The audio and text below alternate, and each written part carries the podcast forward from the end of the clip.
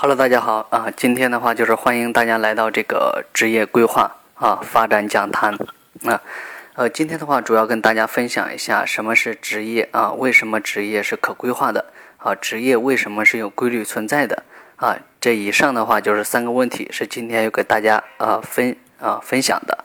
那第一呢，就是那什么是啊这个职业呢？啊，也就是说。啊，什么是职业规划呢？啊，基本上也就是说，职业是可以规划的啊，这个很简单的，就是说这样理解。那第二呢，就是说我们先来讲一下什么是职业。其实呢，职业呢，它是等于只能成一行业啊。从字面意思说啊，职业是啊，职业是性质相近的工作的总称，通常呢是指个人服务社会并作为主要生活来源的工作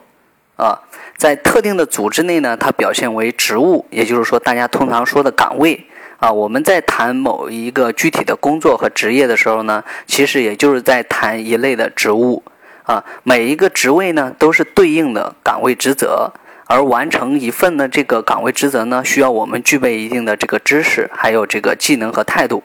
呃，简单举例，呃，比如说我是做培训岗位的，那我的职业是什么呢？啊，我的职业是在教育咨询行业担任的培训师，啊，做的职业规划、培训和职业啊咨询的这个工作职责。那相同来说的话，就是相同，呃，一个培训师，呃来说，比如说像小明吧，我们就举个例子，啊，他的职业是什么呢？他的职业是在服装设计公司担任培训师，做的是服装设计培训的工作岗位。也就是说，啊，这个的话就是说，职业等于职能乘以行业，就是说我们在不同的行业领域，啊，我们的职业是不一样的。嗯，这个的话是由我们的行业和我们的工作职能来确定的，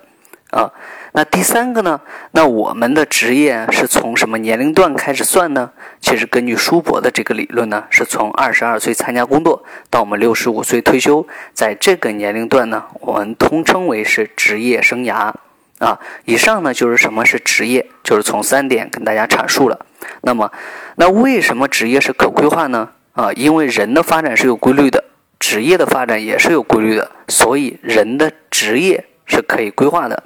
那简单的话，我从以下几个论点跟大家来分析。第一个的话，其实早在呃这个四十多年前呢，就呃帕森斯就已经提出了这个人职匹配啊，他的这个呃意思是什么呢？就是说，如果一个人的能力、兴趣、性格等与其啊获得职业一致的话。那么，这便是个人职业选择达到最初的这个理想目标了。该理论呢，将这个个人职业的一致性与适应性放在整个职业啊发展过程的首要位置。帕森斯呢，其实在这个著名的职业职业的选择一书中啊，对该理论的这个本质做了三点的这个说明啊，分别是哪三点呢？接下来给大家介绍一下。那第一点呢，就是说清楚的了解自我，既了解自己的这个气质、能力啊啊，还有这个兴趣、志向啊、界限啊，以及自我存在的一切根据。那第二个呢是啊，了解关于职业上的成功、利弊、报酬等的必要资格与机会，以及对各种职业所需的知识条件的预测。第三个呢是关于以上两项事实关系的合理推断。啊，如果大家对这个 Parsons 的人职匹配啊想了解或者学习更多的话啊，可以去买一下《职业的选择》这本书。嗯。那接下来第二个这个论点呢，就是根据这个舒伯发展啊发展论，呃，其实呢，在上次我已经讲过了这个舒伯发展论了啊，在这里我就简单的提一下，舒伯发展论呢，也就是职业发展的过程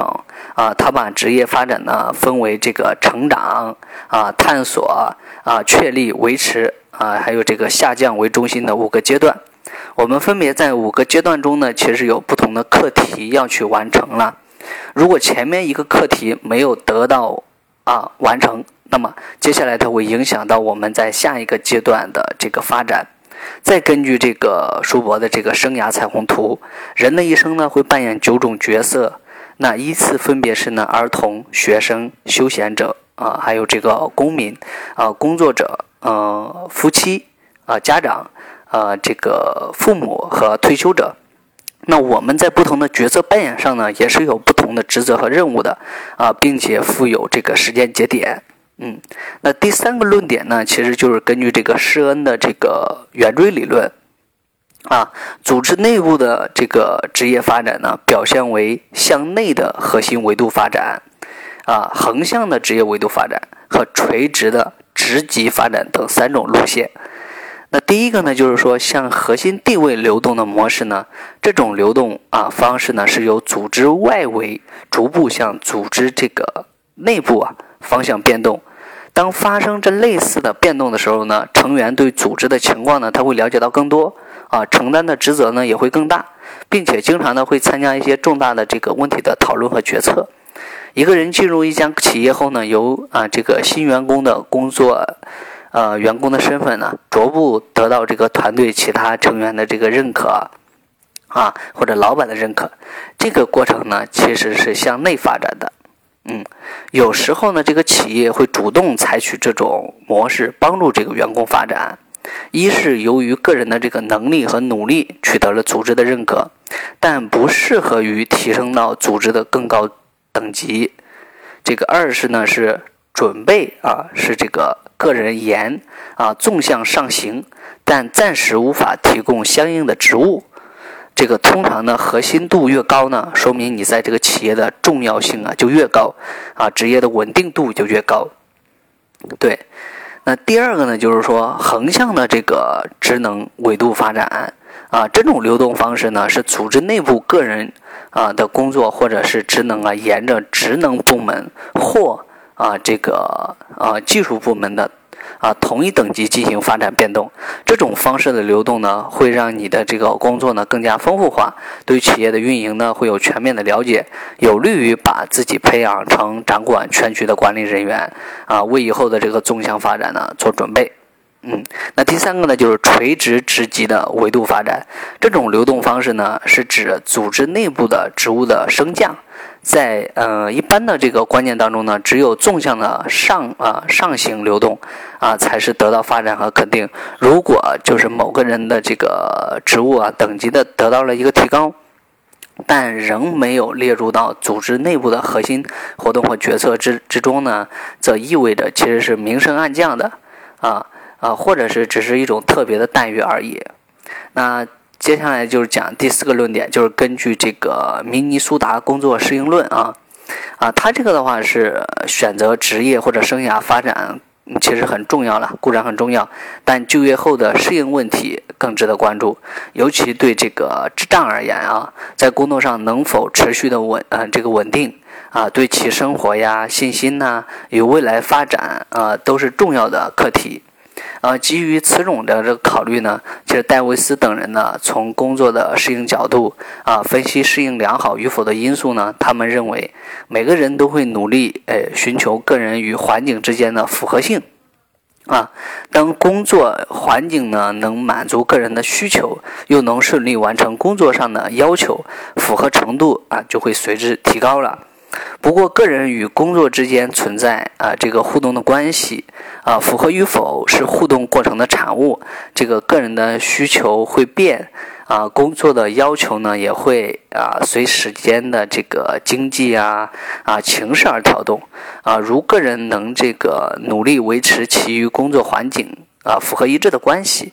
啊，则个人这个工作啊满意度呢就会越高，在整个工作领域呢，其实也能得到更持久。啊，其实以上呢就是说今天跟大家分析的几个论点啊，这几个论点呢，基本上的话就已经啊说明几个道理呢，就说明就是说人的发展是有规律的啊，这个职场的发展也是有规律的，所以人和职业的发展呢也是有规律的，也就是说职业规划。啊，职业是可以规划的啊！谢谢大家收听，今天就是以上跟大家分享的。